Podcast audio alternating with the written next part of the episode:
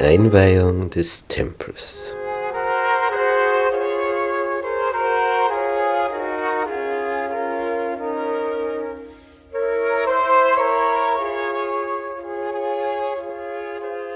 Da versammelte der König Salomo zu sich die Ältesten in Israel. Und zwar alle Häupter der Stämme und Obersten der Sippen in Israel nach Jerusalem, um die Lade des Bundes des Herrn heraufzubringen aus der Stadt Davids. Das ist Zion. Ja, und als alle Ältesten Israels kamen, hoben die Priester die Lade des Herrn auf und brachten sie hinauf. Dazu die Stiftshütte und alles Gerät des Heiligtums, das in der Stiftshütte war. Das taten die Priester und Leviten.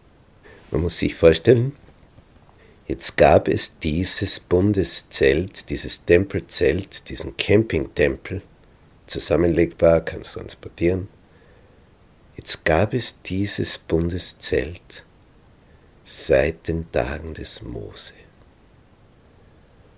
Und jetzt waren 480 Jahre vergangen. 480 Jahre ein Zelt als Heiligtum. Und jetzt wird es ein festes Bauwerk. Das war ein Ereignis. Nach 480 Jahren. Tja, und Salomo opfert Schafe, Rinder. Wie viele? Da steht, so viel, dass man sie nicht zählen noch berechnen konnte. Man hat aufgehört zum Zählen.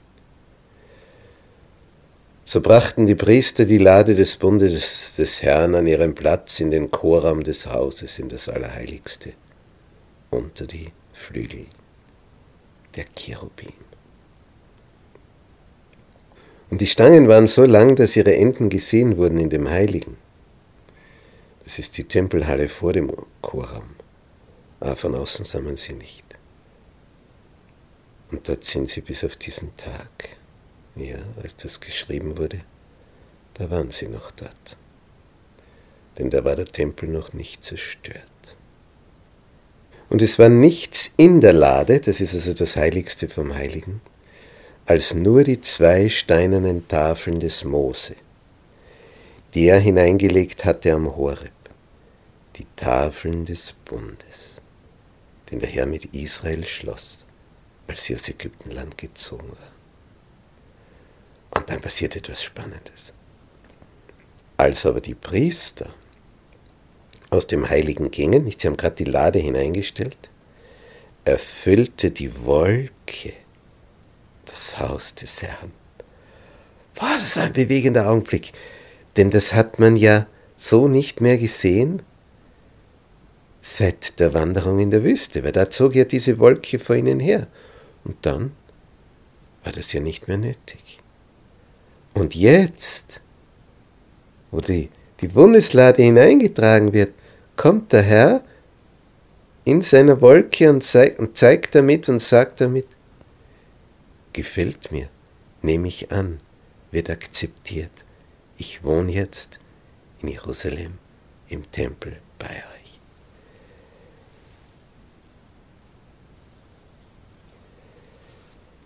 Es erfüllte die Wolke das Haus des Herrn, so dass die Priester nicht zum Dienst hinzutreten konnten wegen der Wolke denn die Herrlichkeit des Herrn erfüllte das Haus des Herrn. Und dann hat Salomo gebetet. Die Sonne hat der Herr in den Himmel gestellt. Er hat aber gesagt, er selbst wolle im Dunkel wohnen. So habe ich nun ein Haus gebaut, o Herr, dir zur Wohnung, eine Stätte, dass du ewiglich da wohnest. Leider haben dann die Babylonier 400 Jahre später das Ganze zu einem Trümmerhaufen gemacht. Das wäre nie zu dem gekommen, wenn die Israeliten treu geblieben wären. Aber so konnte der Herrscher des Weltalls, der König des Universums, sie nicht schützen. Und der König wandte sein Angesicht vom Gebet her zuerst zum Tempel und dann segnete die ganze Gemeinde Israel und die ganze Gemeinde Israel stand. Sie stehen auf dem Platz in Ehrfurcht vor Gott. Und Salomo sprach, Gelobt sei der Herr, der Gott Israels, der durch seinen Mund meinem Vater David zugesagt und es durch seine Hand erfüllt hat. Mein Vater David hatte es zwar im Sinn, dem Namen des Herrn, des Gottes Israels, ein Haus zu bauen.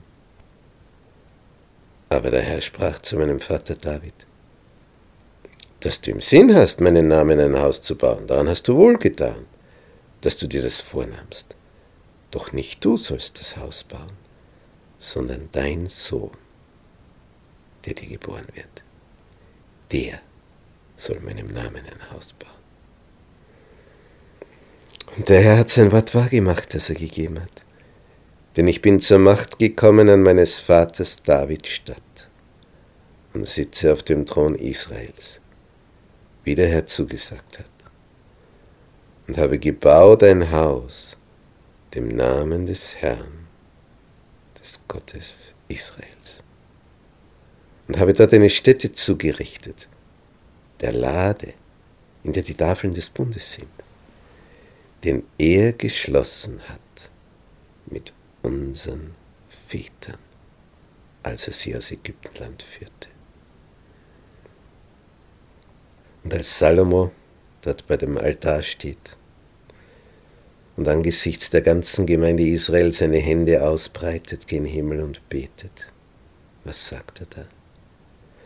Herr Gott Israels, es ist kein Gott weder droben im Himmel noch unten auf Erden dir gleich, der du hältst den Bund und die Barmherzigkeit deinen Knechten, die vor dir wandeln von ganzem Herzen. Du hast versprochen, Herr, es soll dir nicht fehlen an einem Mann, der vor mir steht, der da sitzt auf dem Thron Israels, wenn nur deine Söhne auf ihren Weg acht haben. So wurde es David gesagt, dass sie vor mir wandeln, wie du vor mir gewandelt bist. Sollte Gott wirklich auf Erden wohnen? Siehe, der Himmel und aller Himmel, Himmel können dich nicht fassen. Wie sollte es denn dann dies Haus tun, das ich gebaut habe? Wende dich aber zum Gebet deines Knechts und zu seinem Flehen, Herr mein Gott, damit du hörst das Flehen und das Gebet deines Knechts heute vor dir. Lass deine Augen offen stehen über diesem Hause, Tag und Nacht, über diese Stätte, von der du gesagt hast, da soll mein Name sein. Du wolltest hören das Gebet, das dein Knecht an dieser Stätte betet. Tja, und dann hört Salomo fast nicht mehr auf. Er sagt, wenn das und das passiert, dann wolltest du hören. Wenn das passiert, dann wolltest du hören. Wenn Israel geschlagen wird und wir dann vor dir fliehen, dann mögest du uns vergeben. Wenn der Herr Himmel verschlossen wird, dass es nicht regnet, weil sie an dir gesündigt haben, und sie beten dann zu dieser Stätte hin und bekennen deinen Namen und bekehren sich von ihren Sünden, weil du sie bedrängst. So wolltest du hören im Himmel und vergeben die Sünde deiner Knechte und deines Volkes Israel, dass du ihnen den guten Weg weist, auf dem sie wandeln sollen, und regnen lässt auf das Land, das du deinem Volk zum Erbe gegeben hast.